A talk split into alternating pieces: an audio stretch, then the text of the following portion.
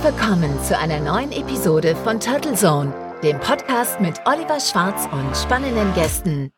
Ja, und im Studio in Ettlingen begrüße ich heute einen erfolgreichen Unternehmer, der mit seinen cloudbasierten Softwarelösungen schon tausenden kleinen und großen Firmen bei der Digitalisierung geholfen hat und der weiß, dass Informationen der Erfolgsschlüssel jedes Unternehmers oder Managers sind, um bessere Entscheidungen zu treffen, Chancen frühzeitig zu erkennen und auf Risiken auch schnell reagieren zu können. Entsprechend aggregiert und liefert sein Unternehmen EchoBot Informationen zu Kunden, Märkten, Verkaufschancen und der Medienberichterstattung.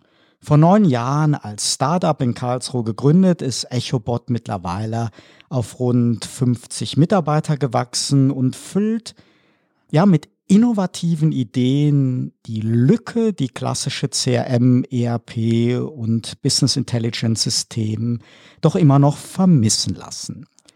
Den Blick über den Tellerrand. Ja, und auch diesen Blick über den Tellerrand wollen wir natürlich im heutigen Talk unternehmen. Deswegen herzlich willkommen, Bastian Karweg. Hallo Oliver, hi.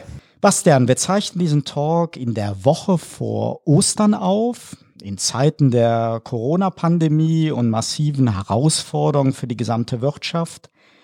Wie geht ihr bei EchoBot damit um und wie reagieren eure Kunden in dieser existenzbedrohenden Krise?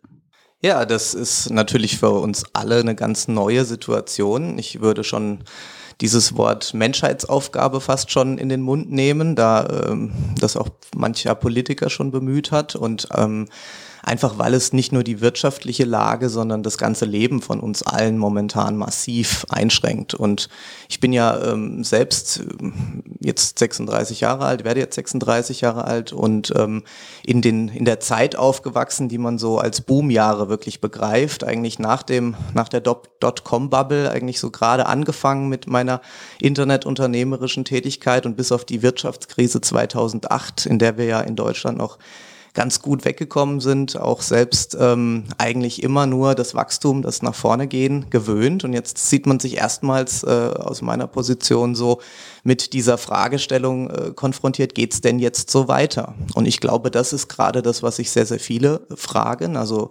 ähm, natürlich äh, privat, aber auch äh, geschäftlich.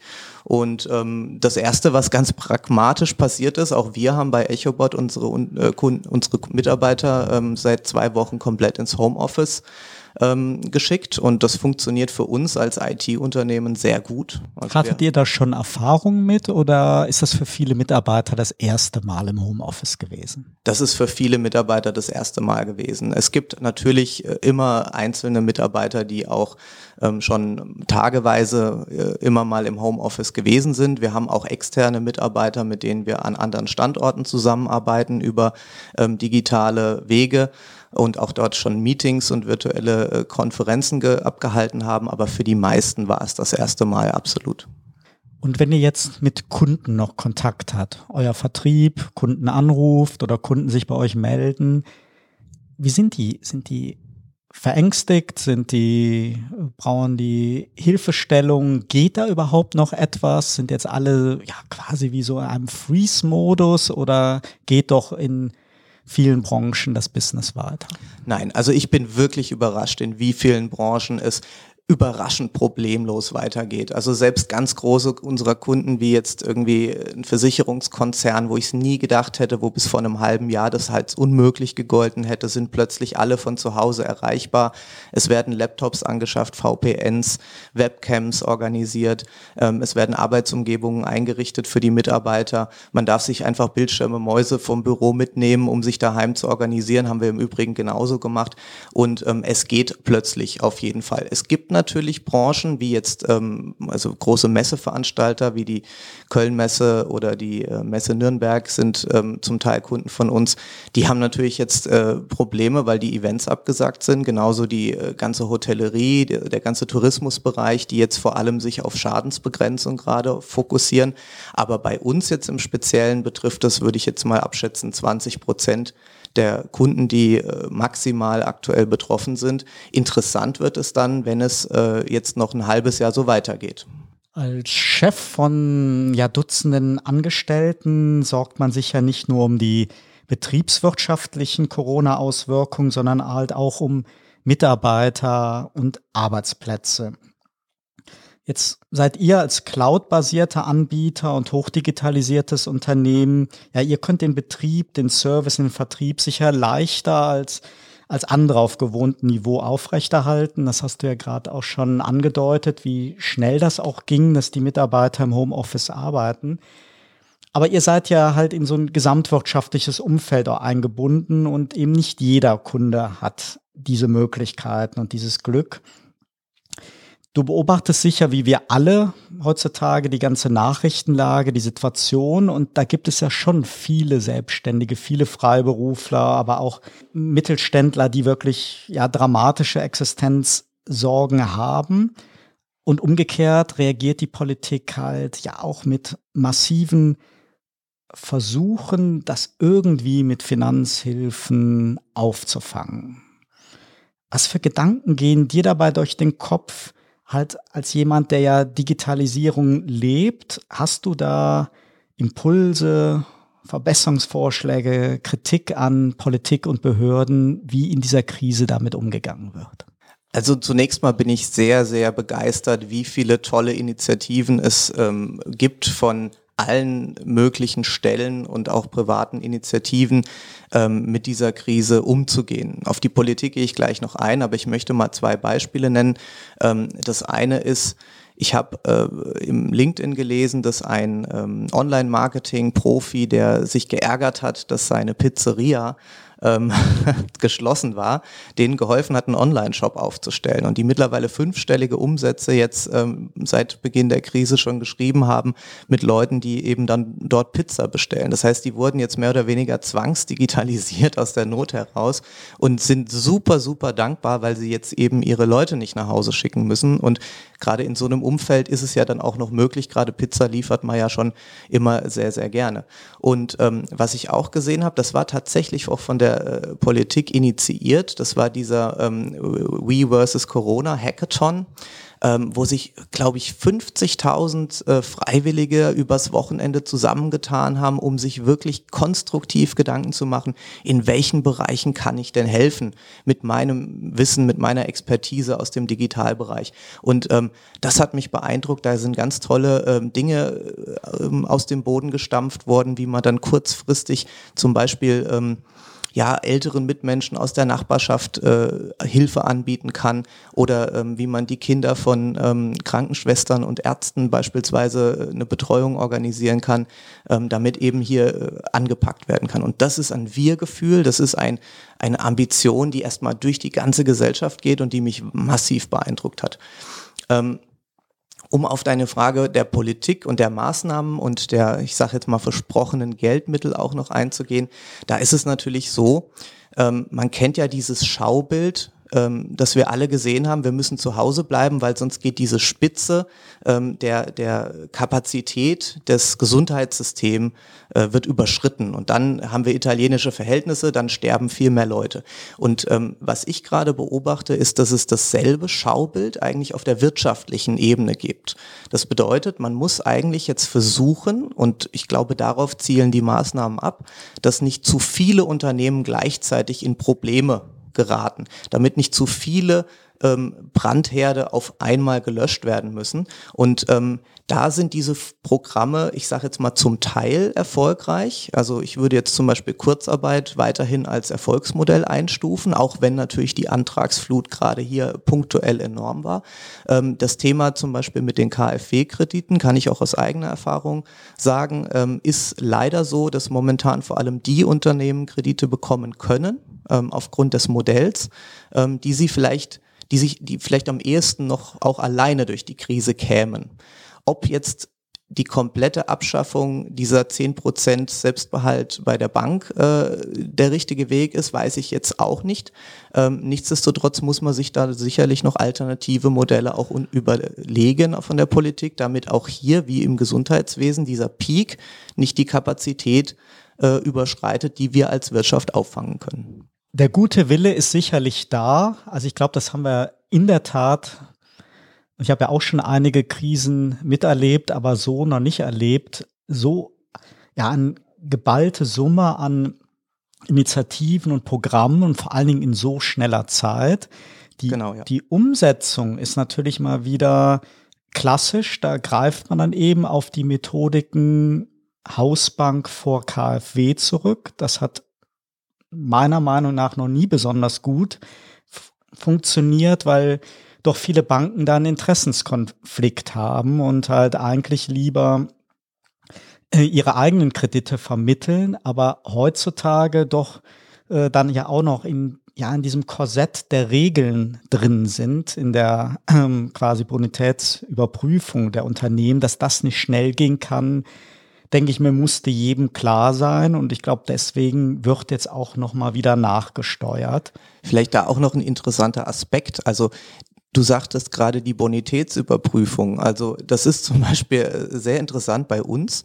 Ähm, wir sind ja ein Unternehmen im Digitalbereich, was äh, ein sehr wachstumsstarkes Unternehmen ist. Also seit acht Jahren über 40 Prozent pro Jahr ähm, im Wachstum und auch ähm, weitestgehend selbst finanziert.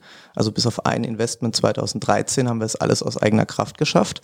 Und was das natürlich für uns bedeutet, ist, dass wir jeden Euro, den wir an Gewinn in, äh, einnehmen, auch zurückgeben in die Firma und in weiteres Wachstum stecken. Und dadurch sehen wir natürlich auf dem Papier für die klassische Bank erstmal nicht sehr attraktiv aus. Das verstehe ich auch. Wir haben auch keine Waren, auch keine Maschinen, die ich jetzt als ja, ähm, Wert Beständigkeit hinten dran legen könnte oder keine Gebäude, Immobilien. Ähm, umgekehrt äh, hat sich das aber jetzt in der Krise witzigerweise sehr gedreht, weil plötzlich die Branche und das Geschäftsmodell und die Möglichkeit in der Krise tatsächlich auch noch zu wirtschaften ein, ein ganz wichtiges Asset ist, ähm, die die Banken jetzt, also zumindest die Berater auch sehen, die aber in diesem klassischen Bewertungskontext gar keine Rolle spielen. Also die Frage, kann ich gerade wirtschaften? Kann ich weiter Umsätze schreiben wie wir? Kann ich weiter verkaufen? Kann ich, äh, und wir, wir betrachten Echo Robot auch als Teil der Lösung, also Vertrieb zu digitalisieren und auch Vertrieb aus dem Homeoffice zu ermöglichen. Das ist für uns eine ganz tolle Chance, weil wir Geschäft machen können, ähm, im Unterschied zu vielen anderen Unternehmen. Wir sind im Haus mit einem äh, Dentallabor. Naja, momentan macht gerade keiner eine Krone und die haben äh, sehr stark äh, mit dem Auftragseinbruch zu kämpfen. Ja, spannend. Also ich denke mir, da wird das Bewusstsein in der Bewertung ja, der Werthaltigkeit von gewissen Geschäftsmodellen. Das Digitale war ja wie früher auch die ganze IT-Industrie, war das Digitalbusiness ja doch für klassische Banker doch eher, ja, auch ein bisschen Neuland oder etwas Suspektes. Das wird sicher sich ändern. Und wenn man nochmal auf die Kredite zurückkommt, jetzt auf die Wirtschaftshilfen der Politik, ich denke mir, wenn es darum geht, Unternehmen in Liquiditätsengpässen zu helfen, ist ja eigentlich klar, dass klassische Bewertungskriterien da auch nicht, nicht helfen. Wenn nur derjenige Hilfe bekommt, der eigentlich gar keine Hilfe nötig hat, dann äh, wird nicht viel von diesen Geldern abgerufen. Und es ist halt schon skurril, dass wieder Großunternehmen wie Airbus und alle, die haben keine drei Tage gebraucht, um neun Milliarden abzurufen und bei anderen die haben halt auch die, ja. die haben auch die Strukturen dafür natürlich, aber ähm, ich muss natürlich umgekehrt auch aufpassen, dass es kein Blankoscheck ist und kein Freibrief, weil ähm, Unternehmen wie jetzt, ich sag mal, also die schon in den letzten Jahren schlecht gewirtschaftet haben oder ähm, die aufgrund von Veränderungen im Markt, jetzt ist ja gerade Karstadt wieder insolvent gegangen, ähm, weil vielleicht auch ein Amazon gibt schon seit sehr langer Zeit und die klassische Warenhausidee heutzutage sich nicht mehr so umsetzen lässt, ähm, dann ist jetzt schon die Frage, ob dieses Geschäftsmodell irgendwie jetzt noch wert ist, ähm, ohne jetzt auf Karstadt per se einzugehen, aber ob das generelle Geschäftsmodell Warenhaus äh, in der Form, wie man es seit 20, 30 Jahren kennt, noch aufrechterhalten werden muss, als so eine Art Zombie, der jetzt mit äh, Liquiditätsspritzen hier ähm, noch aufgepäppelt wird. Oder ob man nicht sagen muss, naja, es gibt auch eine gewisse wirtschaftliche Weiterentwicklung, die man auch irgendwo während der Krise natürlich jetzt nicht vernachlässigen darf. Deswegen so die Grundsatzidee 90-10 fand ich jetzt per se nicht schlecht, aber sie sorgt natürlich umgekehrt dafür, dass viele sagen, ja gut, was bringt es mir, wenn ich dann an die 90 Prozent auch nicht drankomme. Ja, beziehungsweise die die zweite, das zweite Gleis, die zweite Säule mit den äh, Soforthilfen, da erleben ja die, ja, die kleinen Freiberufler, Selbstständigen in jedem Bundesland ja auch ganz unterschiedliche Erfahrungen. Jedes Bundesland hat es anders organisiert. In Nordrhein-Westfalen haben die letztes Wochenende und vorletztes Wochenende extrem viele Anträge, wie Sie selber sagen, fast durchgewunken, was natürlich auch eine gewisse Gefahr bedeutet, dass da natürlich auch ein, ein Missbrauch passiert. Umgekehrt, hier in Baden-Württemberg sind die IHKs davor geschaltet. Ob das jetzt der schnellste Weg ist, will, würde ich jetzt auch nicht unterschreiben. In, in Berlin gab es massive Probleme mit den Servern, weil man da ein anderes Antragsverfahren gewählt hat. Wir sehen sicherlich digitale Prozesse sind da einfach nicht vorhanden, auf die man halt verlässlich zurückgreifen kann. Und ja, also da ist sicherlich, wie du zu Recht sagst, der Spagat da. Die einen brauchen dringend Hilfe, haben eigentlich ein tragfähiges Businesskonzept und sind jetzt in der Not. Und mit Sicherheit gibt es natürlich auch viele, viele Unternehmen, deren Probleme und deren extrem kurze Liquiditätsspielraum ja, ist eher nicht Corona geschuldet, sondern dass sie generell halt ein wackeliges äh, Genau, also es ist ja ein bisschen hatten, wie ja. bei den ähm, bei den Meldungen, die ja im Übrigen auch nicht digitalisiert werden und teilweise noch per Fax ankommen, habe ich jetzt im Spiegel gelesen, wo ich selber ein bisschen überrascht war, ähm, wie viele Fälle es denn gibt. Ähm, da ist es ja auch ähnlich. Man, man berechnet ja jeden, der Corona hatte und gestorben ist, als Corona-Toten, unabhängig jetzt, ob er eine massive Vorerkrankung hatte oder nicht. Und ähm, das lässt sich eigentlich sehr schön auf die Wirtschaft auch übertragen. Die Frage ist natürlich jetzt, ähm, ja, wem hilft man am Ende des Tages und wem kann man helfen? Und äh, Geld ist immer schön. Und ähm, das ist auch etwas, was die Politik, glaube ich, was die Aufgabe der Politik ist, also den Weg freizuräumen. Aber umgekehrt ist dann halt die Umsetzung und wie man dann diesen Weg beschreitet, auch schon irgendwie ein wichtiger, wichtiger Bestandteil. Ähm, und da ist das föderale System, das wir haben, ähm, sicherlich in manchen Stellen ähm, gut, um auf die wirtschaftlichen Begebenheiten des Landes einzugehen, aber umgekehrt auch sehr, sehr hinderlich, ähm, wenn man jetzt gerade mal anschaut, wie so Sachen wie Meldewesen für Corona-Kranke oder eben Verteilung von Fördermitteln dann ähm, oft sehr, sehr unterschiedlich gehandhabt werden. Absolut. Wir kommen später noch einmal auf das Thema Corona zurück. Jetzt lass uns aber mal rund 10, 11 Jahre zurückspringen. Als ich dich kennengelernt habe, warst du Produktmanager für innovative Lösungen für die Pressearbeit bei einem PR-Dienstleister bei United News Network, hast an der KIT Universität Information Engineering und Management studiert und hattest trotz junger Jahre damals auch schon eine ganze Reihe äh, an Unternehmen gegründet, also schon richtig Gründererfahrung. War dir schon zu Schulzeiten klar, dass du Unternehmer werden willst? Und wie ging alles los? Wann hat dich so dieses Unternehmergehen erwischt? Ja, also ich sag mal so, ich, mir war schon zu, zu Schulzeiten klar, dass ich nicht der beste Angestellte bin.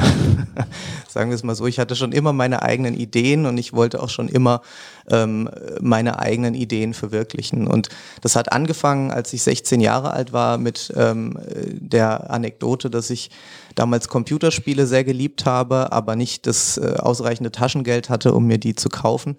Und ähm, das Internet äh, war nach der, in den 90ern, Ende der 90er gerade am Auf, Aufkommen.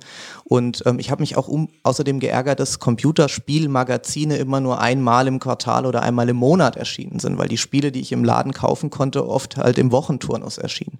Und dann dachte ich so, naja, du kannst ja eine Internetseite starten, wo du diese Computerspiele testest und wenn du Glück hast, schicken die dir die dann auch zum Testen gratis.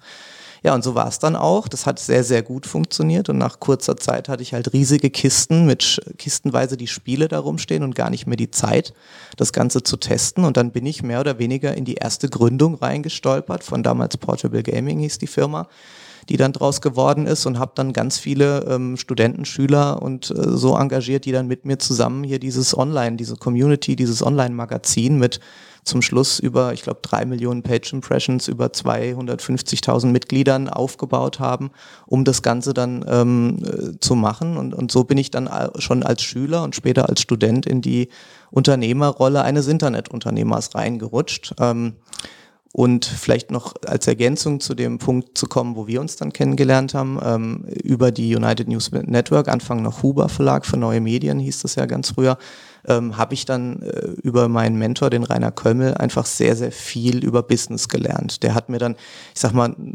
das machen konnte ich schon, das Programmieren konnte ich, irgendwie das mit dem Leute managen, das habe ich auch schon irgendwo äh, dam damals mir selbst angeeignet, aber wie man jetzt irgendwie das ganze buchhalterisch, finanziell, planungsmäßig aufzieht, wie man Rechnungen schreibt, wie man Pricing macht, ähm, was überhaupt der Unterschied zwischen B2B, B2C ist, diese ganzen Themen habe ich dann eben in diesem Verlag gelernt und ähm, da haben wir uns ja auch kennengelernt und auch mal ein Jahr zusammen äh, gearbeitet. Genau, und 2011 hast du dann EchoBot gegründet und los ging es als Online-Service für die Medienbeobachtung. Ein Segment, das damals ja auch schon von mehreren internationalen Platzhirschen belegt war und das zudem auch rechtlich auch nicht immer so ganz einfach war und ist. Was waren denn damals deine oder eure Marktanalysen, Differenzierungsmerkmale oder innovative Feature-Ideen, dass ihr euch sicher wart, hier ist ein Bedarf, ein Markt oder auch eine Marktlücke für einen neuen, frischen Player? Also es gab zwei Dinge, die äh, ganz entscheidend waren. Ähm, ich habe eine Sache gelernt, starte nie eine Firma ohne einen Kunden.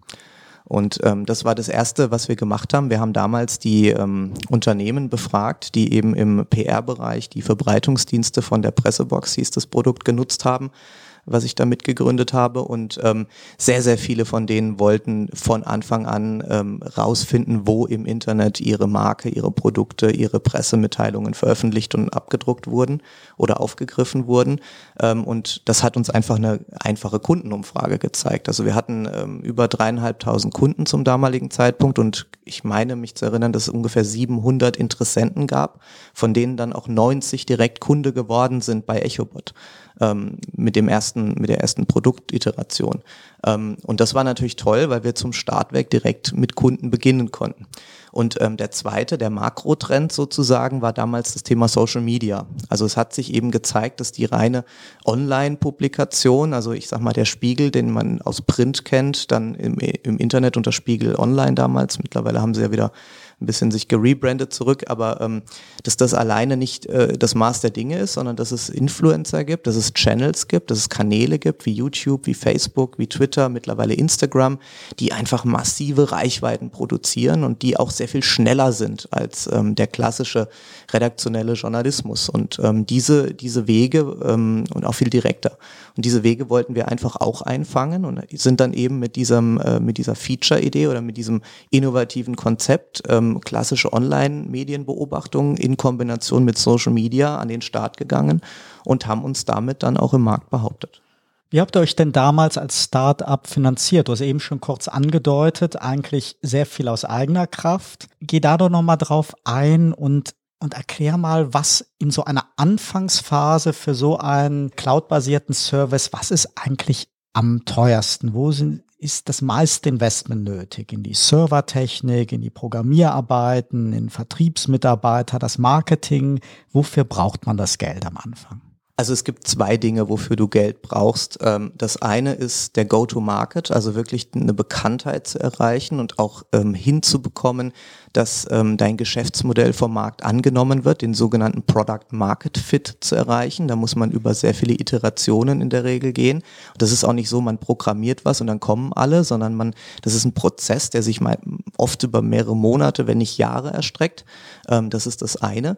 Und dann kommt eben noch darauf an, was du dann für ein Geschäftsmodell hast. Wenn du im Softwarebereich bist, wie wir, ähm, wir haben sehr viel Geld in Machine Learning zum Beispiel gesteckt. Also auch die einzige Investitionsrunde, die wir mal gemacht haben, 2013, ist komplett eben in Personal geflossen, die halt einen innovativen Algorithmus oder mehrere Algorithmen entwickelt haben um aus unstrukturierten Informationen aus dem Web, also Nachrichten, Meldungen, Tweets, wirklich geschäftsrelevante Informationen zu extrahieren und die den Unternehmen bereitzustellen. Das ist nicht trivial, weil wenn da steht, ähm, Meier streicht 15 Stellen, dann kann das ein Malermeister sein, der an der Wand pinselt, oder es kann eben die Firma Meier sein, die gerade äh, Stellen abbaut. Und das auseinanderzuhalten und das im Computer beizubringen, das ist nicht einfach.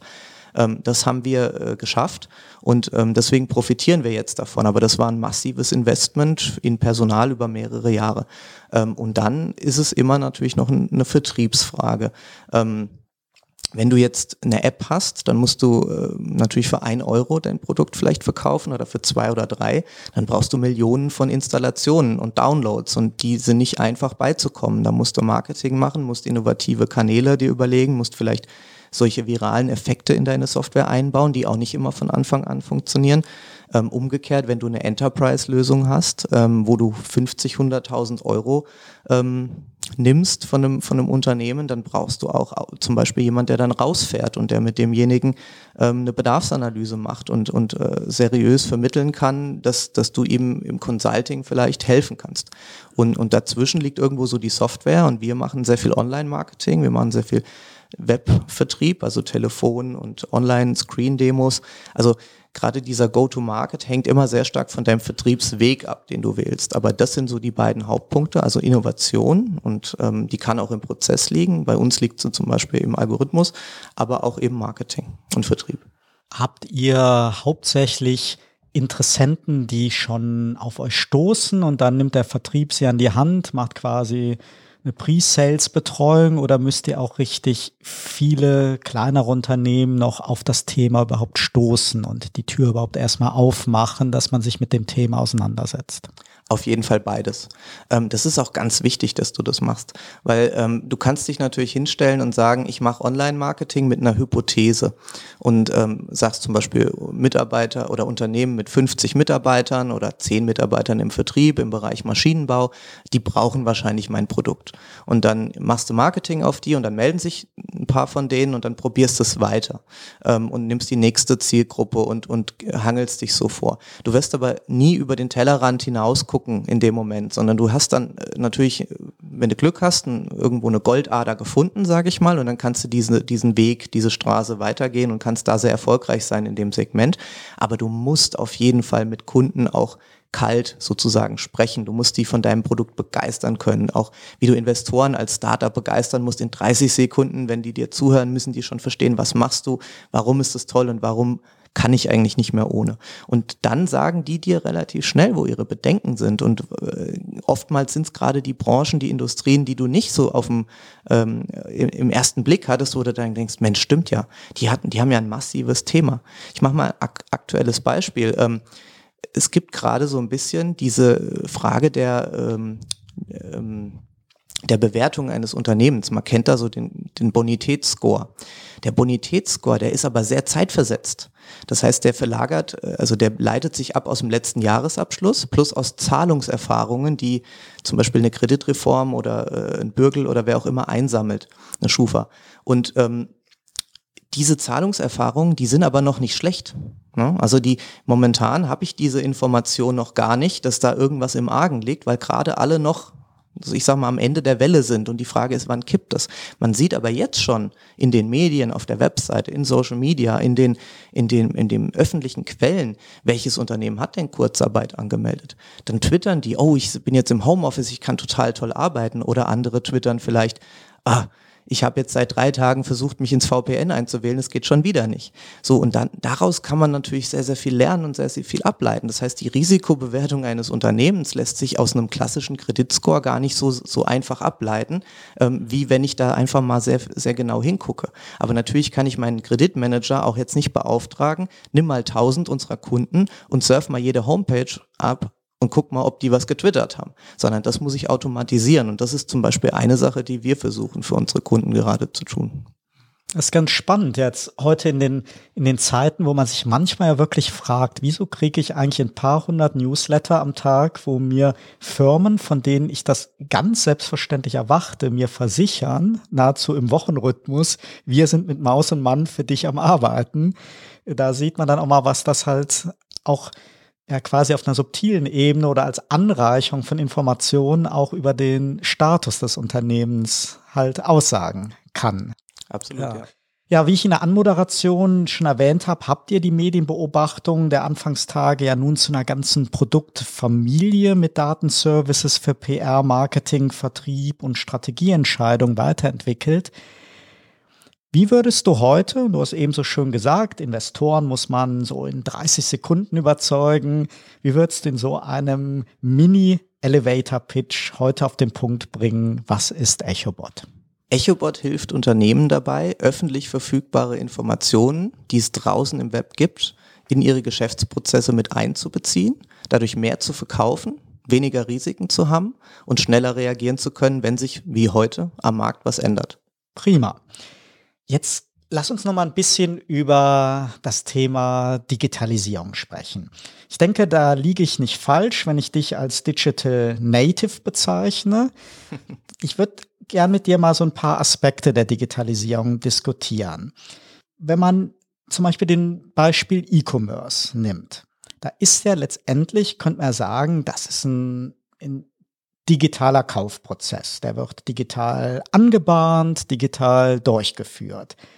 Als Kunde eines Online-Händlers, gerade wenn man so ein bisschen Sensibilität dafür hat, denke ich mir tagtäglich, oh mein Gott, ich möchte nicht wissen, wie wenig digital teilweise deren internen Prozesse bei sich sind. Man hat da irgendwie so einen gefühlten Medienbruch. Man hat einerseits den digitalen Shop, verlässt sich als Kunde auch auf all äh, diese Dinge, auf ähm, ja, Statusangaben zur Lieferzeit und und und. Und nachher so im Kundenerlebnisprozess spürt man einfach, wenn man auch weiß, wie schwer es ist, ein Unternehmen wirklich komplett zu digitalisieren, da wird noch äußerst analog an vielen Fronten gearbeitet.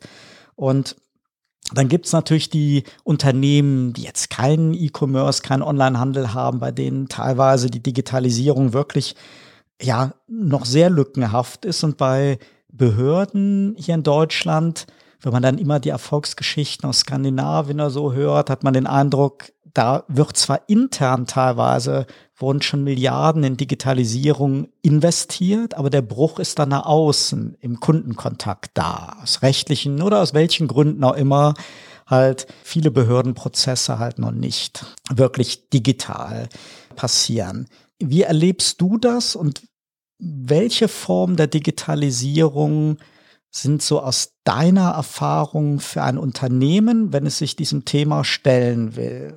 Besonders wichtig? Womit soll man beginnen und was sind so Schlüsselelemente, wo man echt einen Wettbewerbsvorteil hat, wenn man sich digitalisiert? Das war jetzt eine sehr lange Frage. ich versuch's mal, ich versuch's mal äh, für mich zu sortieren. Also ähm, es gibt, glaube ich, tatsächlich die Frage, was ist so das Maß der Dinge? Äh, und wenn ich mir das anschaue, du hast E-Commerce angesprochen, dann ist das, glaube ich, für uns alle Amazon. Und ähm, ich verfolge das, auch weil ich ein paar Aktien von denen mal gekauft habe, äh, sehr interessiert und ähm, stelle fest, dass die natürlich sehr weit voraus sind. Es gibt sicherlich in Asien noch welche, die noch weiter sind, zumindest äh, in diesem Digital-to-Consumer-Business, wo ich über mein Handy und äh, WeChat und alles Mögliche kaufen kann. Aber nur mal, um ein Beispiel zu nennen, wenn du bei Amazon ein Produkt in den Warenkorb legst, dann wird das Produkt im Hintergrund schon zur nächsten Lagerstation geschafft, die zu dir am nächsten ist. Du hast es noch nicht gekauft. Aber die haben einfach festgestellt, dass diese Conversion Rate, wenn ich was in den Warenkorb lege, so hoch ist, dass es sich jetzt schon lohnt, die, das Produkt eben zu mir zu schaffen, damit ich im Prinzip ähm, dann das Ganze möglichst zeitnah und möglichst schnell auch auf die letzte Meile zu mir nach Hause äh, bekommen kann. Und das ist das passiert deswegen, weil die, ich sage jetzt mal einfach ein Digital First Unternehmen sind. Das heißt, die haben nur digital. Die überlegen sich das zuerst. Wie müsste das äh, funktionieren? Und dann gucken die mit Data Analysis beispielsweise, wo in Deutschland sind die Lieferzeiten am längsten. Und dann entscheiden die aus, aus datengetriebener Perspektive, wo baue ich ein neues Lager hin. Nicht, weil ich da günstige Mieten habe oder der Hebesatz äh, schön ist oder ich da gerade einen Bauplatz angeboten habe, sondern aus Daten Perspektive. Das heißt, die kommen von da. Und das ist das ganz, der ganz große Unterschied zu dem, was die meisten von unseren Unternehmen hier haben. Die haben was, ne? die haben Lager, die haben ein Geschäftsmodell und die müssen jetzt von der anderen Seite kommen und müssen jetzt überlegen, wie, wie, wie digitalisiere ich das? So. Ähm, und das ist, um jetzt nochmal die Brücke zu schlagen zu den, zu den Behörden, die du auch angesprochen hast, auch hier der Fall. Ich habe also ein System, ein Behördensystem, ich habe ein Schulsystem, ähm, Und jetzt muss ich mir überlegen, wie digitalisiere ich das? Und das führt dann zum Beispiel dazu, dass Lehrer heute ähm, in manchen Schulen noch äh, zentrale Arbeitsstationen haben, wo, wo sie die Noten eingeben müssen. Das heißt, also ähm, die, die schreiben dann ihre Noten in ihr Heft und gehen dann einmal im Monat oder wann auch immer an diesen PC und tragen das dann dort in irgendeiner Excel-File ein. Und das machen alle Lehrer am selben Standort, wo man natürlich dann sieht, naja, wenn ich das, wenn ich heute eine digitale Schule bauen würde, dann würde ich als allererstes eine App bauen, wo ich sagen kann, das, das, das kann ich da machen und da würde ich den Prozess von der Digitalisierung her denken. Und ähm, es gibt gute Beispiele auch, wie das gelungen ist, wenn man mal sich die Otto-Gruppe anschaut, die mit About You ja ähm, ein, ein, sehr junges Label oder einen sehr jungen Marktplatz, muss man ja schon fast sagen, geschaffen hat, die dann eben genau das getan haben, die das halt digital first äh, auch als E-Commerce-Händler nochmal neu durchdacht haben. Und ich glaube, das ist ein ganz guter Trick ähm, als Unternehmen, um, um sich zu überlegen, wie digitalisiere ich ganz gut. Ja, ich glaube, das, äh, das Beispiel von Amazon, was du am, äh, am Anfang gebracht hast, die treiben das ja sogar so weit, dass alle Amazon Renders ja auf äh, Zugriff haben, ja quasi auf äh, äh, Predictive-Daten. Äh, das heißt, ich kann eigentlich schon sehen, was Amazon relativ verlässlich denkt, was ich in neun Monaten zu einem bestimmten Monat in einer bestimmten Zeit verkaufen würde über äh, die Amazon-Plattform. Umgekehrt wird natürlich erwartet, dass der Lieferant, der Hersteller dann auch wirklich alles daran tut, mithilfe dieser Information, die er selber vermutlich gar nicht generieren könnte, dann auch wirklich lieferfähig zu sein. Und am Ende ist das dann halt eine Win-Win-Situation. Also das, was du sagtest mit dem Transport zu den Warenlagern, da habe ich letztens wirklich mal gestaunt. Ich bin ja auch ein, ein ja, ein wirklich regelmäßiger, ein intensiver Amazon-Kunde und man ist ja gerade auch ein bisschen irritiert, weil Amazon ja ganz massiv gewisse Produktsegmente halt einfriert, äh, gar nicht mehr ausliefert, plötzlich riesenlange Lieferzeiten hat. Aber noch vor dieser Corona-Zeit ist mir das erste Mal passiert, dass ich nicht nur pünktlich etwas bekommen habe, sondern dass ich etwas bekommen habe, was ich gar nicht bestellt habe. Was ich aber, wie du gerade gesagt hast, mir in der Tat angesehen hatte, auch schon in einem Warenkorb drin hatte, aber nicht bestellt habe. Das war mir vorher in all den Jahren noch nie passiert und deren Antwort war auch ebenso verblüffend. Wir haben es nicht berechnet, behalte es einfach. da hat halt ein Algorithmus die Vermutung gehabt, der Schwarz wird das hundertprozentig bestellen. Also Gehen wir auch, schon mal auf den Weg. Es ja. gibt auch äh, einen Knopf One-Click-Buy. Also man muss da aufpassen, welchen davon man drückt. Manchmal bestellt man auch was unabsichtlich. Was ich äh, meinte, ist, dass, dass dann die Lieferzeit schneller ist. Also ah, ja, die liefern klar. jetzt nicht äh, auf gut Glück bisher aus. Ich habe es bei mir bisher noch nicht äh, erfahren, aber nichtsdestotrotz denke ich, äh, dass das ein schönes Beispiel ist deines, ähm, um zu sehen, wo vielleicht auch die Reise hingehen könnte, dass man halt äh, auch und vor allem mit der Kulanz dann hinten dran, die dir passiert ist, dass man halt sagt, naja, ähm, ich pack dem vielleicht auch mal ein bisschen mehr rein und wenn er es nicht will, dann kann er es ja kostenfrei zurückschicken oder ja. ähm, behalten dann. Also bei mir hat es halt wirklich die Neugier geweckt. Normal hätte ich halt auch gedacht. Ich habe natürlich auch kontrolliert, gab es irgendwo eine Kreditkarten- oder PayPal-Abbuchung, habe ich aus Versehen auf was oder habe ich doch bestellt. Manchmal bei Amazon bestellt man auch manchmal um ein Uhr nachts und dann erinnert man sich am nächsten Tag nicht mehr dran. Nee, und das hat einfach, weil ich da äh, auch von gehört oder gelesen hatte, dass die teilweise wirklich schon nicht nur den Lagertransport anstoßen, sondern auch mit Experimentieren wirklich Sendungen anzustoßen. Mhm hat das halt meine Neugierde geweckt. Also ist mir auch nur ein einziges Mal unter zig Bestellungen passiert, aber ich glaube, am Ende des Tages ist es eben, ja, steht halt symptomatisch für einen Gedanken über, über Informationen, über Hochrechnungen, über Erf Erfahrungen, datengetriebene Erfahrungen halt den bestmöglichen Service für Kunden bieten zu wollen. Und da äh, da sind wir, glaube glaub ich, genau bei dem Thema, dass halt viele Unternehmen ja wirklich eigentlich viel mehr Informationen eigentlich haben, als sie wirklich für wichtige Geschäftsentscheidungen auch am Ende nutzen oder sich nutzbar machen. Absolut, ja. Also vielleicht kann man das noch mal ein bisschen auf die Metaebene äh, heben. Es wird ja sich auch oft beschwert über Amazon. Ähm, die äh, werten unsere Daten aus und äh, die äh, kannibalisieren dann Geschäftsmodelle, indem sie eigene Produkte platzieren, weil sie das können und genau wissen, äh, was die Kunden wollen und so ein bisschen wir verkaufen unsere Seele. Ähm, und ich muss sagen, dass, dass mich das stört, diese Betrachtungsweise, aus dem Grund, weil ich denke, dass das natürlich deren Kerngeschäft ist und deren Kerngeschäftsmodell auch ist. Ähm, das ist so ein bisschen wie wenn ich mich beschwere, dass bei einem Automobilhersteller ähm, ein Zulieferer den Job besser machen kann als der Hersteller selber. Also wenn da einer besonders toll Kabelbäume baut und das viel schöner macht und besser macht und ich die dann in meinem Auto verwenden kann oder die Displays von Toshiba kommen und nicht von Audi die selbst hergestellt werden, ähm, da, da beschwert sich auch niemand drüber. Und das sehen wir gerade halt in dieser digitalisierten Welt, dass es halt einfach Player gibt, die beispielsweise mit Daten sehr viel mehr machen können und auch für sehr viel mehr Geschäftserfolg ganz wohlgemerkt auch sorgen können bei den Kunden, in dem Fall auch den Händlern. Ähm, aber natürlich wird die Gefahr gesehen, wir sind dann abhängig davon. Und da muss ich sagen, ja, das ist richtig. Ähm, aber auch ein Audi ist vielleicht abhängig von seinem Zulieferer in bestimmten Bereichen, weil er diese Expertise und diesen, diese Kosten äh, gar nicht selber leisten könnte.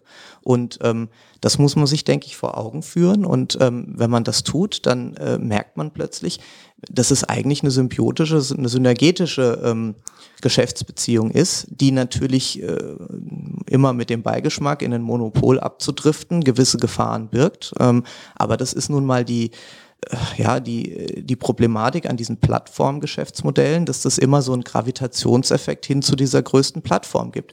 Auf der anderen Seite können, können glaube ich, alle beruhigt sein, weil diese Plattform immer auch einen Lebenszyklus hat. Also wenn man sich mal anschaut, wie wichtig heute noch eBay ist, ähm, vor 20 Jahren hätte das, oder Yahoo, ne, das hätte keiner gedacht, dass, dass die Plattformen heute so stark überholt werden von neuen Playern. Also die müssen auch diese Innovationsgeschwindigkeit an den Markt, äh, an den Tag legen, weil sie sonst auch vom Markt wieder abgeholt und überholt werden.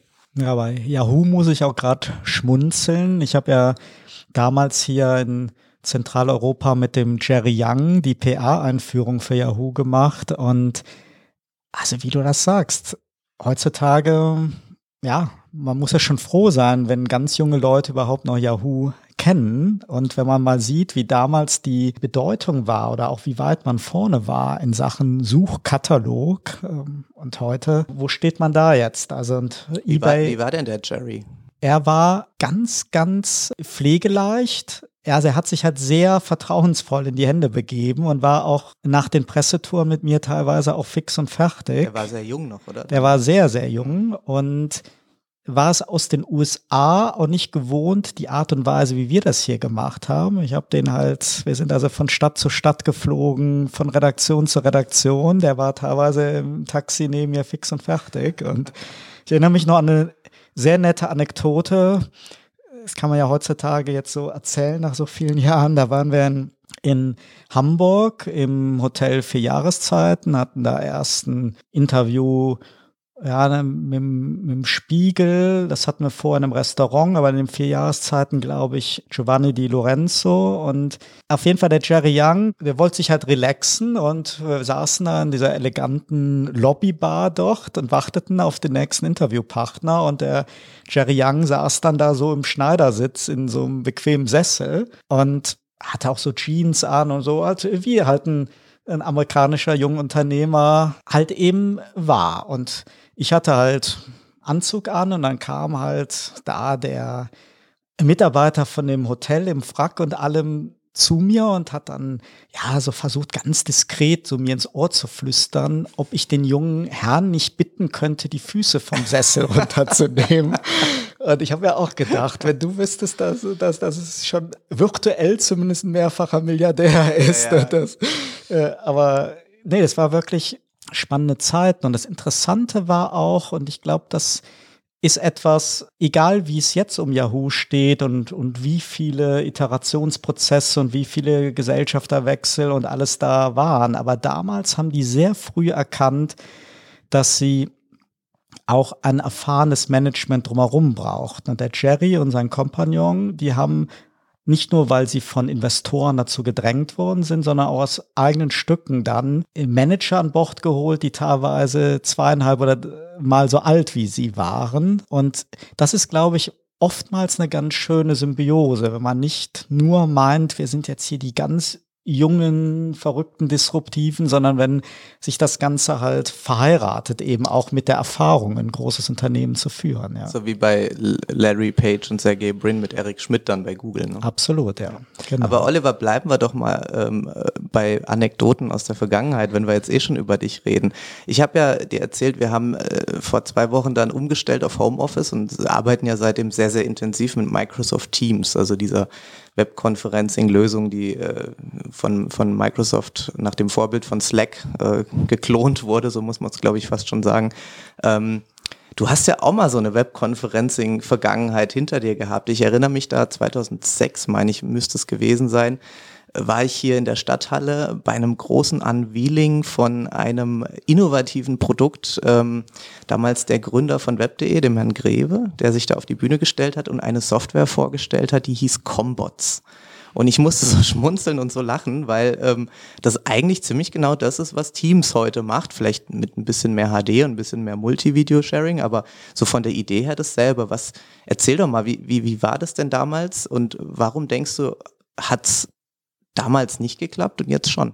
Ja, spannend, dass du das sagst, weil ich muss sagen, wenn ich heute da teilweise auch mit Journalisten drüber spreche oder auch mit Leuten, die die Zeit damals so verfolgt haben, die überhaupt noch wissen, was Combots war. Ich bin da immer noch sehr stolz drauf und mir blutet auch mal immer ein bisschen das Herz, dass wir damals vielleicht einfach ein paar Jahre zu früh damit waren. Es ging letztendlich im ersten Ansatz ja um eine Emotionalisierung der persönlichen Kommunikation und technologisch gesehen um etwas relativ Revolutionäres, dass ich einfach peer-to-peer -peer nicht nur Fotos, sondern auch Videos, Riesendateien einfach zu meinem Gegenüber rüber droppen kann. Und die waren halt repräsentiert über sogenannte Characters.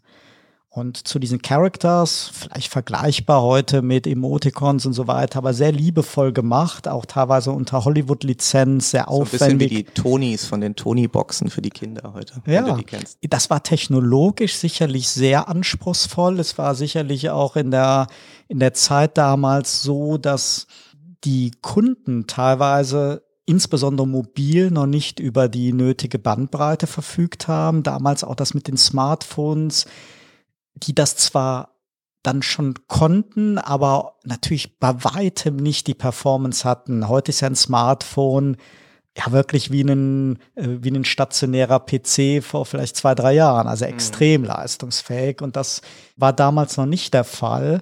Aber der, der Bedarf per E-Mail hatte man ja eine massive Anhangslimitierung. Digitalfotos waren super im, im Trend. Eigentlich gab es zig gute Argumente, warum ich halt sowas brauche. Also jetzt nicht nur eine reine Chat-Anwendung, wo es um textliche Dinge geht oder ein paar Emoticons, sondern dass ich das Ganze eben kombinieren kann. Und das Ganze war dann in einer weiteren Dimension auch noch ja, mit äh, Emotionen belegt. Das heißt, meine Characters konnten nicht so, wie man jetzt ich, ich kann jetzt zum Beispiel bei WhatsApp oder so, kann ich ja sagen, bin gerade nicht erreichbar oder bitte nicht anrufen oder halt so, quasi so eine, so eine Statusmeldung. Die wurden da aber wirklich richtig über Gefühlsausdrücke, Emotionen halt charakterisiert. Und es ist in der Tat so, wenn ich heute sehe, wer mir manchmal jetzt auch aus dem Business-Umfeld WhatsApp-Nachrichten oder andere Nachrichten sendet, verziert mit allen möglichen Emoticons und so weiter. Und ich mal denke, wie ja teilweise irritiert oder auch ja ablehnend einige doch wirklich der von mir sehr auch sehr geschätzten äh, und, und auch wichtigen IT- oder Wirtschaftsjournalisten damals gegenüber die Idee war. Ich aber bei der internationalen Pressearbeit, zum Beispiel in Italien, die waren völlig begeistert. In den USA ist es gut angekommen, aber hier im Heimatmarkt in Deutschland, ich glaube, da sind halt einige Faktoren zusammengekommen, insbesondere natürlich, wie gesagt, wirklich die technischen Voraussetzungen, die Bandbreitengeschichte eben werden, ja. ja, wir sind gestartet zuerst mal mit einem Client für den Desktop-PC und dann wurde halt mobil hinterhergeschoben. Aber wenn wir gucken, was das für Mobiltelefone waren, da würden heute, ja, und die Kinder die Nase rümpfen und sagen, Mensch, Dad, was gibst du mir hier für eine, für eine Möhre? Damals war es natürlich absolut faszinierend, was jetzt plötzlich Mobilgeräte können, aber für die Sache vermutlich damals noch nicht genug. Ja, und vielleicht hätte man, war die Zeit noch nicht reif, einfach für diese Emotionalisierung, weil wir hatten halt in der Story, und das ist vielleicht jetzt auch für unser Thema heute äh, ganz interessant, wenn du halt mehrere Aspekte miteinander in einer Produkt- und Unternehmensstory verbindest. Und wir hatten halt da den technologischen Layer und der ist eigentlich bis heute, klar, die Voraussetzungen haben sich verbessert, aber bis heute ist das eigentlich extrem innovativ gewesen. Es war für mich so eine Mischung, also wenn ich es jetzt äh, retrospektiv betrachte aus WhatsApp, Dropbox, Slack ähm, und vielleicht irgendwie noch so äh, Snapchat eigentlich fast Absolut. mit der Und hat deswegen natürlich auch einen sehr, sehr hohen äh, Aufwand bedarf. Also ähm, wir hatten ja traditionell schon aus web.de Zeiten ein großes Rechenzentrum. Das wurde aber komplett neu geschaffen. Da wurde extrem viel rein investiert, weil man einfach bei diesen riesen Datenmengen eben auch Store and Forward machen musste. Also man konnte nicht einfach Peer-to-Peer Sachen äh, droppen, sondern dieses Zwischenspeichern, bis es an den Empfänger ausgeliefert wird oder ähnlich wie bei einer Dropbox eben, dass ich Dinge auch halt auf Vorrat habe, das erforderte halt schon einen großen technischen Aufwand. Und der andere Layer war dann halt eben dieses Thema mit, ich möchte mit Menschen auch auf einer digitalen Ebene eine emotionale Beziehung führen. Und das, glaube ich, war, da war es sogar noch eher die Zeit für zu früh. Heute erlebt man das extrem stark. Damals waren halt doch viele verwundert, weil halt die digitale Kommunikation, E-Mail war halt sehr nüchtern, sehr ähm, businessgetrieben. Aber, aber würdest du sagen, dass es heute schon so ist? Also ich weiß natürlich, dass meine, meine Eltern und teilweise sogar Großeltern jetzt auch ähm, hier mit WhatsApp auch Smileys und komische Videos an Weihnachten verschicken. ähm, aber also ich sehe tatsächlich auch an dieser dieser äh, Situation mit Corona gerade, dass doch sehr viel Bandbreite, auch emotionale Bandbreite der zwischenmenschlichen Kommunikation ja auf der Strecke bleibt.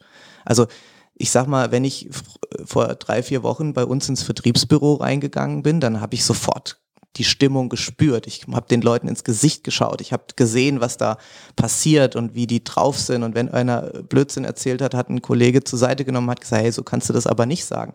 Das, das vergeht gerade und das fehlt auch, finde ich. Und wenn ich jetzt äh, so ein Meeting mache, dann ist das extrem formalisiert, weil dann heißt es, oh, der Chef ruft mich an, jetzt muss ich annehmen, muss ich meine Haare vorher richten und dann was äh, Vernünftiges sagen, so ungefähr. Ähm, diese, diese Form der emotionalen Kommunikation bleibt ja jetzt auch so ein Stück weit aus, auf der Strecke, oder? Ja, also ich, ich denke, da hast du natürlich schon recht. Trotzdem hat sich halt einiges getan. Also ich persönlich bin zum Beispiel immer überrascht, wenn ich Sprachnachrichten über WhatsApp bekomme. Und zwar jetzt Sprachnachrichten. Es ist, du bist zu alt. Wenn du jünger bist, ist das normal. Danke sehr, danke sehr. Absolut, ja. Ja, man wundert sich ja immer, wenn man so in der Bahn guckt oder geht über die Straße. Gerade viele Mädels, die halten ja immer das Handy so vor den Mund und äh, äh sprechen da oder rein. Ohr, ja. ja. Und wenn man halt Sprachnachrichten bekommt, die letztendlich vom Inhalt her genauso gut hätten geschrieben werden können, dann ist es entweder eine Frage von Alter, aber vielleicht einfach auch, habe ich mal so unterstellt, eben der Wunsch, damit ja nochmal eine andere Ebene reinzugeben, weil wenn ich jemanden höre, deswegen telefoniere ich auch viel lieber als E-Mails zu schreiben. Und ich glaube auch, in vielen privaten Beziehungen wird man viele Missverständnisse vermeiden, genauso wie auch im Büro, wenn man mehr miteinander redet, einfach mal drei Büros weitergeht, als irgendeine blöde E-Mail an den Kollegen zu senden. Ich denke mir, dass das schon genutzt wird und den Bedarf, da kann ich auch noch mal eine Anekdote in den Ring werfen. Also da war ich wirklich noch ganz, ganz klein. Ich weiß nicht, ob du das überhaupt schon erlebt hast. Die Firma Fotopost, die waren damals halt so wie jetzt Mediamarkt Saturn mit hunderten Filialen. Jetzt gibt's halt noch ein paar. Und die waren damals die absolute Nummer eins so im Fotolabor, Fotobereich. Und deren Marke war Fotopost Königsbilder. Und bei denen ist in den Anfang der 70er Jahre schon jemand auf die Idee gekommen, Fotos sind ja schon emotional, aber da fehlt etwas. Und dann sind die auf die Idee gekommen und das ist heute museumsreif. Also ich, ich glaube, das gab es nur ein Jahr oder zwei. Die haben damals mit irrsinnig viel Werbedruck den Leuten Geräte verkauft mit einem ja, wie eine Art Kassettenrekorder für Magnetstreifen hinten auf dem Foto. Man konnte also ein Bild machen. Jetzt nehmen wir an, Eltern machen ein Bild von ihrem Kind dann konnte man dieses Bild, was man sich hat entwickeln lassen bei Fotopost, durch das Gerät ziehen und dann konnte der Enkel einen Gruß an die Oma drauf sprechen. Und dann konnte man dieses Bild in einen Briefumschlag stecken, mit der Deutschen Post zur Oma senden. Die hat das wieder in das Gerät gesteckt und dann kam die Stimme von dem Enkel raus. Und lange Story kurz gemacht. Ich glaube, diese Versuche, Kommunikation, das Zwischenmenschliche oder im beruflichen Bereich von einer Ebene, dem rein textlichen, um mehrere Ebenen zu erweitern.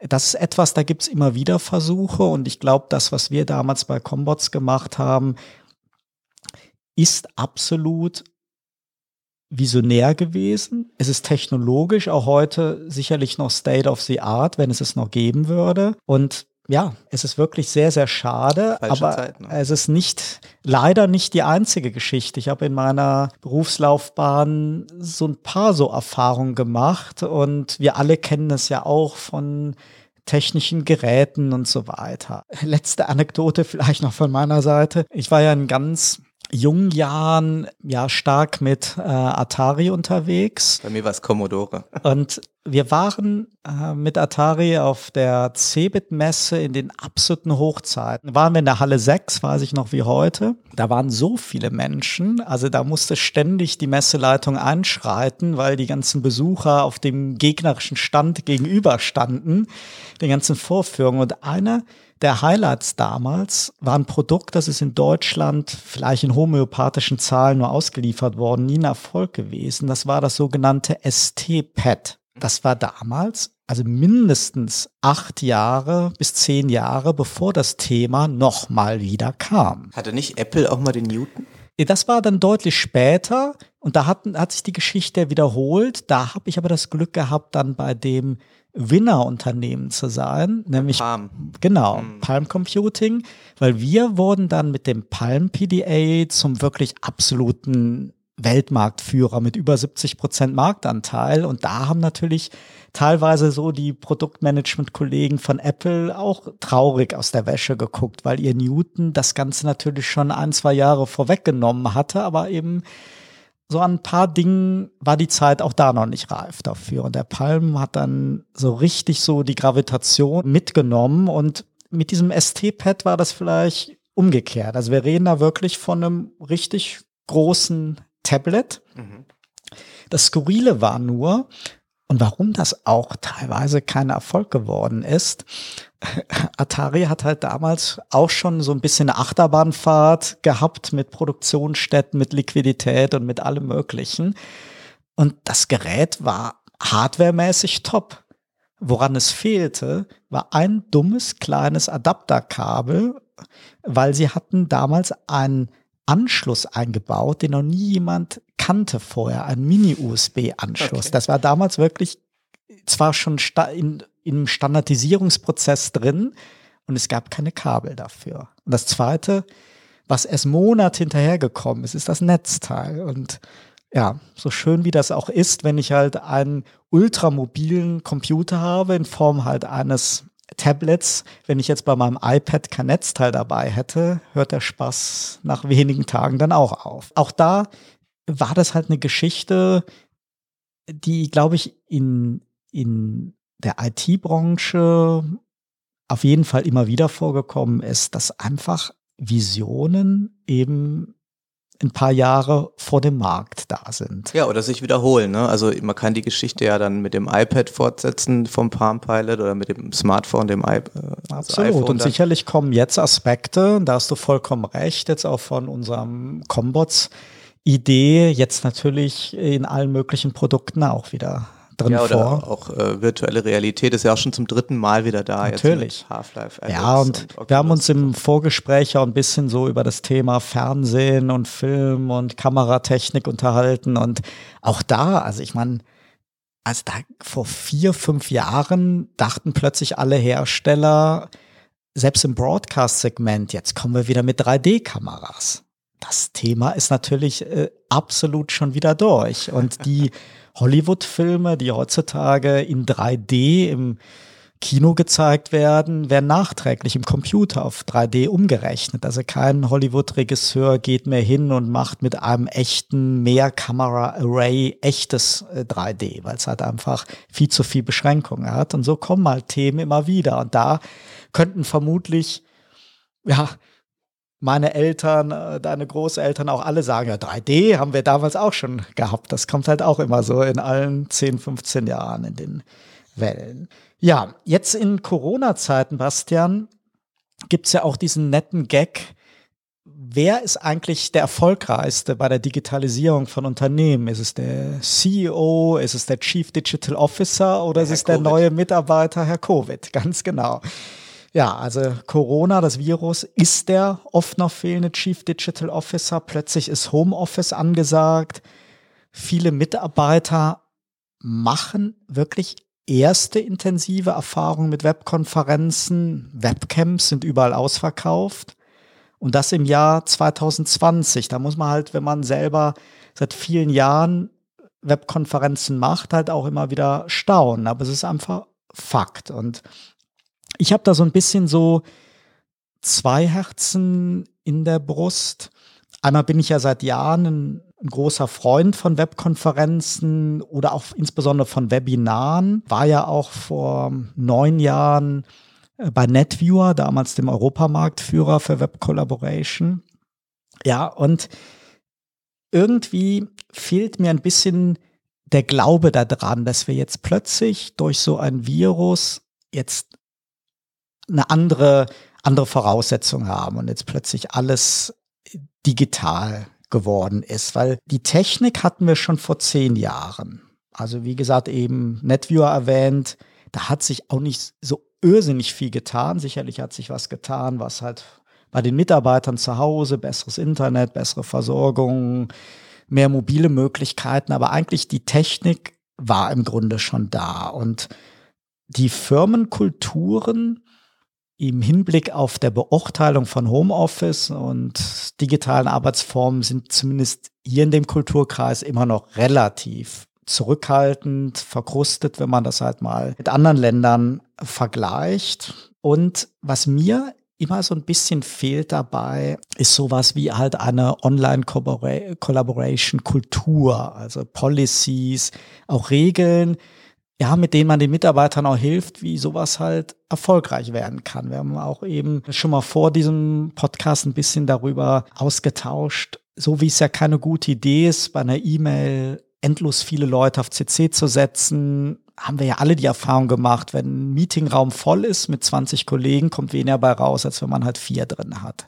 Natürlich jetzt ein bisschen überspitzt, ein bisschen schwarz-weiß gemalt. Jetzt haben wir das. Alle machen ihre Erfahrungen mit, mit Zoom, mit anderen Webconferencing-Tools haben teilweise da auch Spaß dran oder machen es eben das erste Mal, ist faszinierend, ist neu. Teilst du da meine ja etwas skeptische Einschätzung, dass nach Corona, dass dann jetzt alles modern und digital weitergeht? Siehst du das positiver und welche Tipps kannst du als ja digitaler Mensch äh, den Hörern mitgeben, damit Homeoffice und Webkonferenzen sich halt da, wo es Sinn macht, einfach stärker im Arbeitsalltag etablieren können und welche Arbeitsgebiete eignen sich besonders dafür? Also ich sag mal, das ist wie Video Killed the Radio Star. Ähm, das Homeoffice-Thema ist gekommen, um zu bleiben, da bin ich ganz sicher.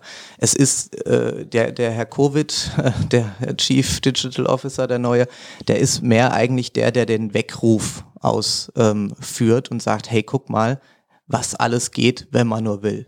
Und das ist, das ist erstaunlich. Und da kommt man dann eben einfach zu diesem Punkt, wo man vielleicht dieses Digital First Denken auch ähm, in die Köpfe von den Entscheidern reinbekommt. Aber ähm, du hast gefragt nach, wie wird sich das konkret verändern? Also ich mache dir mal ähm, ein, ein, Beispiel. Ähm, wir haben auch bei EchoBot, ich bin da ganz ehrlich, äh, nie riesig ähm, Begeisterung gezeigt, wenn jetzt äh, Kollegen ähm, vom Homeoffice äh, arbeiten wollten. Ähm, aber man sieht jetzt tatsächlich, dass es einfach ähm, Abteilungen gibt, zum Beispiel die Entwicklungsabteilung, ähm, da ist es gar kein großes Problem, weil die produzieren am Ende des Tages äh, Programmcode, den man dann auch von anderer Stelle reviewen kann oder man kann sich sehr gut über Screensharing und über Videos austauschen. Stand-up-Meetings sollten eigentlich eh nur fünf Minuten dauern in einem agilen Entwicklungsumfeld. Da macht dann auch die Videokonferenz nicht viel aus. Und für uns ist das zum Beispiel eine ganz tolle Chance in Zukunft zu überlegen, Mensch, brauchen wir denn am Standort Karlsruhe die Leute oder können wir nicht Deutschland oder sogar weltweit die besten Talente für uns gewinnen, wenn wir eben diese ähm, Homeoffice-Arbeit auch als Alternative zur klassischen Büroarbeit mit anbieten können. Ähm, umgekehrt wird es natürlich auch Mitarbeiter geben, die dann äh, sagen, ich möchte gerne in Zukunft auch mehr und öfter aus dem Homeoffice arbeiten. Ähm, man sieht auch vielleicht, äh, ich sehe es selber, wie, wie schwierig und anstrengend auch Vollzeit-Kindererziehung zum Beispiel sein kann. Meine Frau kann auch gerade nur sehr wenig arbeiten, weil die Kita eben zu ist. Und ähm, an der Stelle ähm, hat man dann vielleicht auch also einfacher äh, die Bereitschaft auf Flexibilität, wenn man das denn schon mal erlebt und gelernt und gesehen hat, dass es funktioniert. Und ähm, für mich ist das gerade, ähm, wenn ich das mal positiv betrachten will, eine ganz tolle Entwicklung, weil halt auch in ganz vielen Lebensbereichen jetzt Möglichkeiten geschaffen werden, die ja auch danach noch dann ähm, für uns alle zur Verfügung stehen. Also wenn jetzt ähm, Klassenlehrer plötzlich die, äh, die Arbeitspakete für die Kinder ähm, in der Schule ähm, denen ins Homeoffice sozusagen schicken und die dann halt auch von daheim so ein bisschen Flip the Classroom mäßig plötzlich sich das Material aneignen können, selbstständig in aufgenommenen Videos oder über YouTube zum Beispiel und dann einfach nur der Lehrer vor allem individueller viel mehr Zeit hat, sich um die, die Bedürfnisse des Einzelnen zu kümmern und zu sagen, ja, du hast es dir doch angeguckt, was hast du nicht verstanden oder komm, wir schauen das nochmal, ich erkläre dir das mal. Ähm, dann ist das doch eine ganz, ganz tolle Sache. Also ich habe mich schon immer gefragt, wir haben, ich weiß nicht, wie viele tausend Lehrer in Deutschland, aber es, dass da jeder jetzt von Anfang an nochmal alles Material neu produzieren muss, warum ist das eigentlich so? Warum gibt es nicht von der Regierung oder vom, vom Schulamt oder von wem auch immer, ich sage mal, so eine Art Mediathek, wie man das auch aus dem öffentlich-rechtlichen kennt. Ich würde die gerne mitfinanzieren mit meinem GZ-Beitrag, hätte ich gar kein Problem, wenn man das dann ähm, als Lernplattform äh, universell bereitstellen kann und, und Lehrer dann auch auch verschiedene Varianten der besten Inhalte einfach digital zugreifen können. Aber da gibt's ja schon das Problem, dass viele Lehrer nicht mal eine eigene E-Mail-Adresse haben. Ich habe wirklich aus meinem Bekanntenkreis die Situation, dass ähm, die Lehrer dann sagen, ja, ähm, ich würde es, schickt mir bitte keine Anlagen mehr, ähm, weil meine Web.de Postbox voll ist, wo ich mich dann frage, okay, äh, aber das muss doch eigentlich die Schule dir mal eine E-Mail-Adresse zumindest bereitstellen. Und ich glaube, das werden die jetzt tun. Und die E-Mail-Adresse, die wird es dann in Zukunft auch geben. Und ich finde, das ist einfach das, wo wir gerade auch positiv das Ganze sehen müssen. Ich könnte natürlich stundenlang auch über tausend äh, Ängste und Nachteile sprechen, aber ich finde, das wird in der, in der Medienlandschaft gerade genug gemacht. Deswegen, ähm, man muss sich auch an der Stelle mal freuen, dass es bestimmte Aspekte gibt, die jetzt auf die Straße kommen, ähm, die vorher vielleicht äh, viel zu lange vernachlässigt wurden. Ja, da hast du sicherlich recht und ich glaube, ein wichtiger Punkt ist auch, bislang waren halt viele Dinge, du hast jetzt das Beispiel Lehrer genannt, war eben dann auch privates Engagement einzelner Leute und da muss jetzt natürlich auch wirklich ja mit einheitlichen Maßnahmen etwas passieren und dass das nicht nachher wieder halt so ein Flickenteppich wird, dass es halt der Zufall, in welcher Stadt ich lebe, in welchem Bundesland ich lebe, auf welcher Schule oder auf welcher Uni ich bin, darüber entscheidet, ob digitale Technologien eben im positiven Sinne konstruktiv uns alle die Ausbildung, das Lernen, das Arbeiten, das Leben besser machen. Da bin ich absolut bei dir. In der letzten Episode von Turtle Zone habe ich mit dem Journalisten Thomas Kuhn von der Wirtschaftswoche einen kleinen Streifzug so durch die letzten Jahrzehnte IT und Telekommunikation und Digitalisierung gemacht. Wir haben es ja im Kleinen eben auch schon mit so ein paar Anekdoten gemacht. Es ist halt wirklich viel passiert, vom BTX zum Internet, vom Akustikkoppler über das Modem hin zu Gigabit DSL, von der Analogfotografie über Digitalkameras bis hin zu Smartphones, die ja heutzutage auch mehr Kamera als Telefon sind. Von der Schallplatte und Musikkassette über CD und MP3-Files jetzt zu Streaming-Abos. Was waren denn deine persönlichen Highlights, die du selber als Revolution erlebt hast und die dich am meisten fasziniert haben und so dein Leben oder auch dein Arbeiten nachhaltig verändert haben? Vieles von dem, was du gesagt hast, aber ähm, ich bin ja 84 geboren, das heißt äh, mit dem Internet so in den späten 90ern in Berührung gekommen und das war für mich der absolute Eye-Opener. Also ich habe auch schon vorher viel mit CDs und Disketten, sogar noch äh, Indiana Jones, Monkey Island und äh, das ganze Thema angefangen und mich da sehr für Computer und Computerspiele begeistert, aber die, die Revolution war einfach für mich, äh, ich kann jetzt plötzlich meine Gedanken im Internet mit anderen Leuten teilen. Ich habe die, ähm, diese B also die äh, Dial-Up-Sache mit den Online-Foren nicht miterlebt, aber äh, wo ich eine eigene Webseite in HTML damals bauen konnte und sie andere Leute anschauen konnten, das war großartig für mich. Da konnte man sich verwirklichen und das war ein Kreationsmedium für mich. Ähm, umso schade, umso, umso mehr schade finde ich eigentlich, dass heute viele äh, Plattformen wie jetzt so ein iPad eigentlich gar nicht mehr als Kreation, sondern als Konsummedium konzipiert sind. Das heißt, äh, mein Sohn zum Beispiel, wenn der jetzt aufwächst mit Apps, der hat natürlich auch eine Mal-App und kann da sich kreativ betätigen, aber er hat jetzt nicht mehr das Verständnis, wie, wie das Ganze zusammenhängt. Und da muss man, glaube ich, mit, mit so Maker-Sachen und mit so anderen äh, spielerischen Konzepten sehr viel noch äh, steuern. Aber für mich war das damals äh, so die, die Revolution, was selbst schaffen zu können, das Internet äh, Webseiten zu erstellen. Und dann die zweite ganz große Sache, aber das wird bei jedem genauso sein, ist natürlich das iPhone.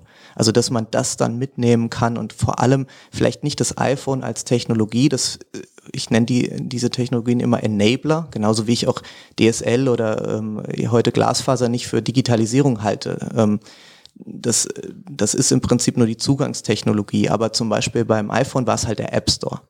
Die Idee, wirklich für jede Lebenssituation einen intelligenten Helfer, also Steve Jobs hat ja immer vom Bicycle for the Mind gesprochen, also quasi die, die Unterstützung, die eigene menschliche äh, Schaffenskraft nochmal ähm, zu superchargen mit einfach einem intelligenten Assistenten. Also das wirklich in diesem App Store gekoppelt für jeden Lebensbereich äh, Anwendung Anwendungen zu schaffen, die, die einen da unterstützen, das hat einfach auch mich nachhaltig geprägt. Und ähm, ich bin da vielleicht eher auf der Seite, dass ich sage, ich freue mich über die, über die Mehrwerte und über die, über die Lebensqualität, die durch solche Apps entsteht, bin da jetzt vielleicht weniger der, der Angst hat vor Überwachung oder Datenschutz. Aber für mich war das App Store und iPhone das äh, zweite große Thema. Jetzt haben wir viel über Digitalisierung gesprochen. Welche noch echt analogen Interessen und Hobbys hat Bastian Karwig und wie hältst du es in der Freizeit und im Urlaub? Ist da auch mal Digital Detoxing angesagt? Also ich habe ein ganz, ganz großes Hobby seit zwei Jahren und das ist mein kleiner Sohn. Ähm, seitdem der auf der Welt ist und das erdet einen, glaube ich, das kann jeder, der Kinder hat, äh, bestätigen, ähm, geht es zum Beispiel gerade sehr viel um Puzzeln. also wir puzzeln gerade wie die Welt. Nicht am iPad, sondern nee, mit einem echten Puzzle. Mit einem ja. echten Puzzle, das man anfassen kann und ähm, äh, mittlerweile sind wir, glaube ich, bei 100, 150 Teilen angekommen, wo es dann auch schon, äh, der Papa muss da noch helfen und das ist auch sehr gut so und das macht großen Spaß. Also da gibt's immer noch äh, Technologien oder auch Kinderbücher, finde ich, äh, äh da gibt's schöne Apps auf dem iPhone, aber die spielen sowieso schon so viel mit diesen Autos rumschubsen oder was es da alles gibt. Ähm, da, da lesen wir die Bücher auch noch ganz analog. Was vermisst du denn derzeit in der Corona-Krise am meisten und worauf freust du dich besonders, wenn ja, hoffentlich in nicht allzu ferner Zukunft wir schrittweise doch wieder ein normales Leben bekommen? Ja, also der menschliche Kontakt steht natürlich ganz vorne. Freunde treffen, abends mal was trinken gehen. Jetzt, wo es schön wird, am Sonntag im Biergarten zu sitzen, das ist einfach Lebensqualität die wir alle gerade opfern müssen, um die ähm, Leute, die besonders gefährdet sind, zu schützen. Und ich würde da auch an der Stelle nochmal daran appellieren, dass das auch wirklich alle ernst nehmen und jetzt nicht einfach ähm, die, dieses Investment, was wir über die letzten Wochen aufgebaut haben, um diese Kurve runterzukriegen, wegschmeißen, nur weil man denkt, jetzt ist schönes Wetter, wir hocken uns zusammen jetzt draußen hin.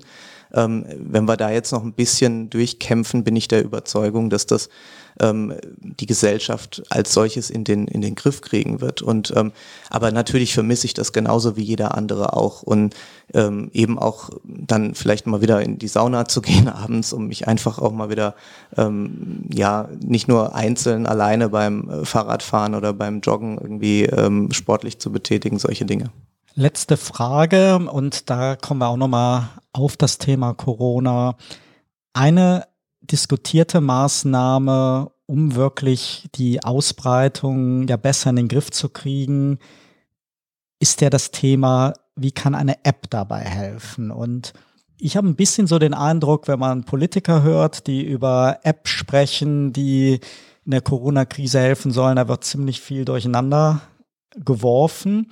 Es gibt natürlich die Überlegung, dass man halt mit der Auswertung von Bewegungsdaten, dass das in gewissen Punkten helfen kann. Mir ist es so gegangen, dass ich mich die letzten Tage immer gefragt habe, wenn morgens mein Huawei-Handy mich detailliert ausschimpft, dass mein Schlaf nicht gut genug war, wie ich nachts geatmet habe, was ich anders machen soll, wenn ich sehe, ich steige auf eine Waage im Badezimmer und mein Handy analysiert mir komplett, wie ist mein, wie ist mein Muskelanteil und und und. All die Dinge, die man halt vorher nur mit mit irrsinnig teurer äh, Elektronik machen konnte, frage ich mich, kann es wirklich nur darum gehen, Dinge, die ja eigentlich auf einer Telco-Seite ausgewertet werden, in welche Zelle bin ich eingeloggt, das setzt da immer voraus, dass, äh, dass es genug Tests gibt, dass mein Gegenüber, mit dem ich in Berührung komme, in seinem Handy vielleicht eingegeben hat, ich hatte einen positiven Corona-Test. Mein Gefühl ist, es wird eigentlich relativ wenig darüber gesprochen, ob nicht auch eine intelligente App in der Lage ist, so etwas wie eine Art Test schon über die ganze Sensorik in dem Handy oder über Kamera, über Mikrofon vorzunehmen, da auch die Ärzte zu entlasten, weil letztendlich diese Erstbewertung, dass ein Arzt sagt, oh, da ist ein Verdacht da, der muss jetzt schnell getestet werden oder der darf getestet werden. Viele wollen ja getestet werden und werden gar nicht zugelassen.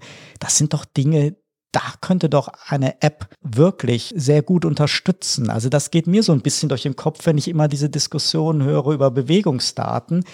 Machst du dir da auch Gedanken zu? Und wenn du jetzt sagst, Mensch, du wärst jetzt Teil dieses Hackathons, du willst jetzt eine App entwickeln, wo wären da deine Ansätze? Also es gibt da ganz tolle Ansätze und ähm, eine ganz einfache Funktion am Beispiel, und das sieht man in den USA, das gibt es schon. Es gibt smarte Fieberthermometer. So, da piepse ich in meinem Ohr und ähm, mache ich ja bei meinem Sohn auch oft genug, wenn der mal wieder krank ist oder so.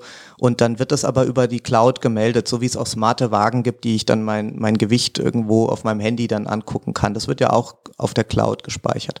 Und was die gemacht haben, die haben einfach anonymisiert geguckt in den USA, wo die Leute Fieber haben. Und das ist eins der am besten und am genauesten ähm, möglichen ähm, Vorhersageinstrumente, wo die nächste äh, Krise, die nächste Epidemie äh, stark ausbrechen wird. Und das ist doch mega, das ist doch super. Also ich müsste doch nur eine App machen, wo alle eintragen können, wie viel Fieber sie heute gehabt haben oder ob sie eben kein Fieber gehabt haben. Weil wenn man mal die Daten Data Scientists fragt, wie ich denn statistisch sowas sauber mache, dann darf ich eben nicht anlassbezogen testen. Das ist genau der falsche Weg. Ich muss ja genau gucken, dass ich ein repräsentatives Sample von der Bevölkerung in regelmäßigen regelmäßigen Abständen in der gleichen Form über ähm, analysiere, um eben rauszufinden, wie ist denn die tatsächliche Situation. Natürlich muss ich auch anlassbezogen testen. Wenn einer denkt, dass er krank ist, sollte er so schnell wie möglich einen Test kriegen. Genauso muss aber jemand, der denkt, dass er schon mal krank war, einen Immunitätstest kriegen, um zu gucken, ob er wieder am normalen Leben teilnehmen darf, weil er niemanden mehr anstecken kann. Das sind alles Dinge, die werden kommen. Also zusammenfassend, da, da gibt's ganz tolle Ideen und auch ohne Bewegungsdaten. Ähm, aber äh, in Deutschland ist halt immer der Datenschutz so weit vorne. dass es meiner Ansicht nach tot diskutiert wird. Da ist das Thema, bis wir das haben ist und das eine genug große Masse an Installationen erreicht hat, ist das Thema schon halb durch. Herzlichen Dank, Bastian Karweg, für diesen Talk und ja, deinen Besuch hier heute im Studio.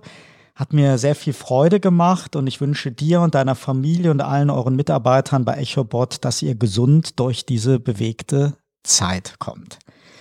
Ja, und wer sich fragt, wie wir es heute hier mit den Abstandsregeln gehalten haben, ja, wir haben ausgemessen, zwei Meter Abstand äh, hier im Studio zwischen uns, im ganzen Setup. Wir haben eingepackte Mikrofone. Wer also denkt, mein Gott, irgendwie klingt es vielleicht heute ein bisschen, bisschen blecherner. Das liegt an den Mikrofonkondomen drumherum, wie man sie jetzt ja auch heute im Fernsehen die ganze Zeit sieht.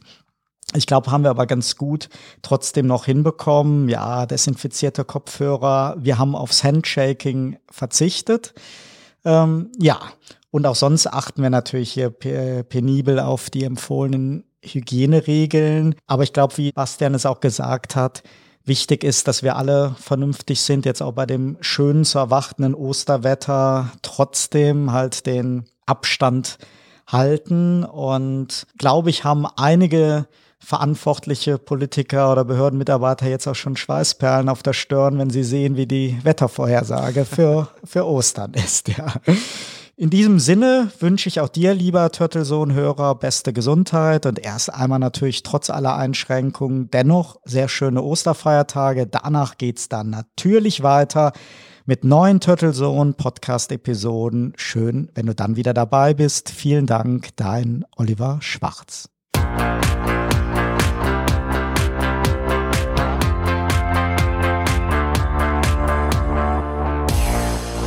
Sie hörten Turtle Zone, den Podcast mit Oliver Schwarz. Eine Produktion von Turtle Media aus dem Podcaststudio in Ettlingen bei Karlsruhe. Immer neu bei Spotify, iTunes und YouTube und auf turtlezone.de.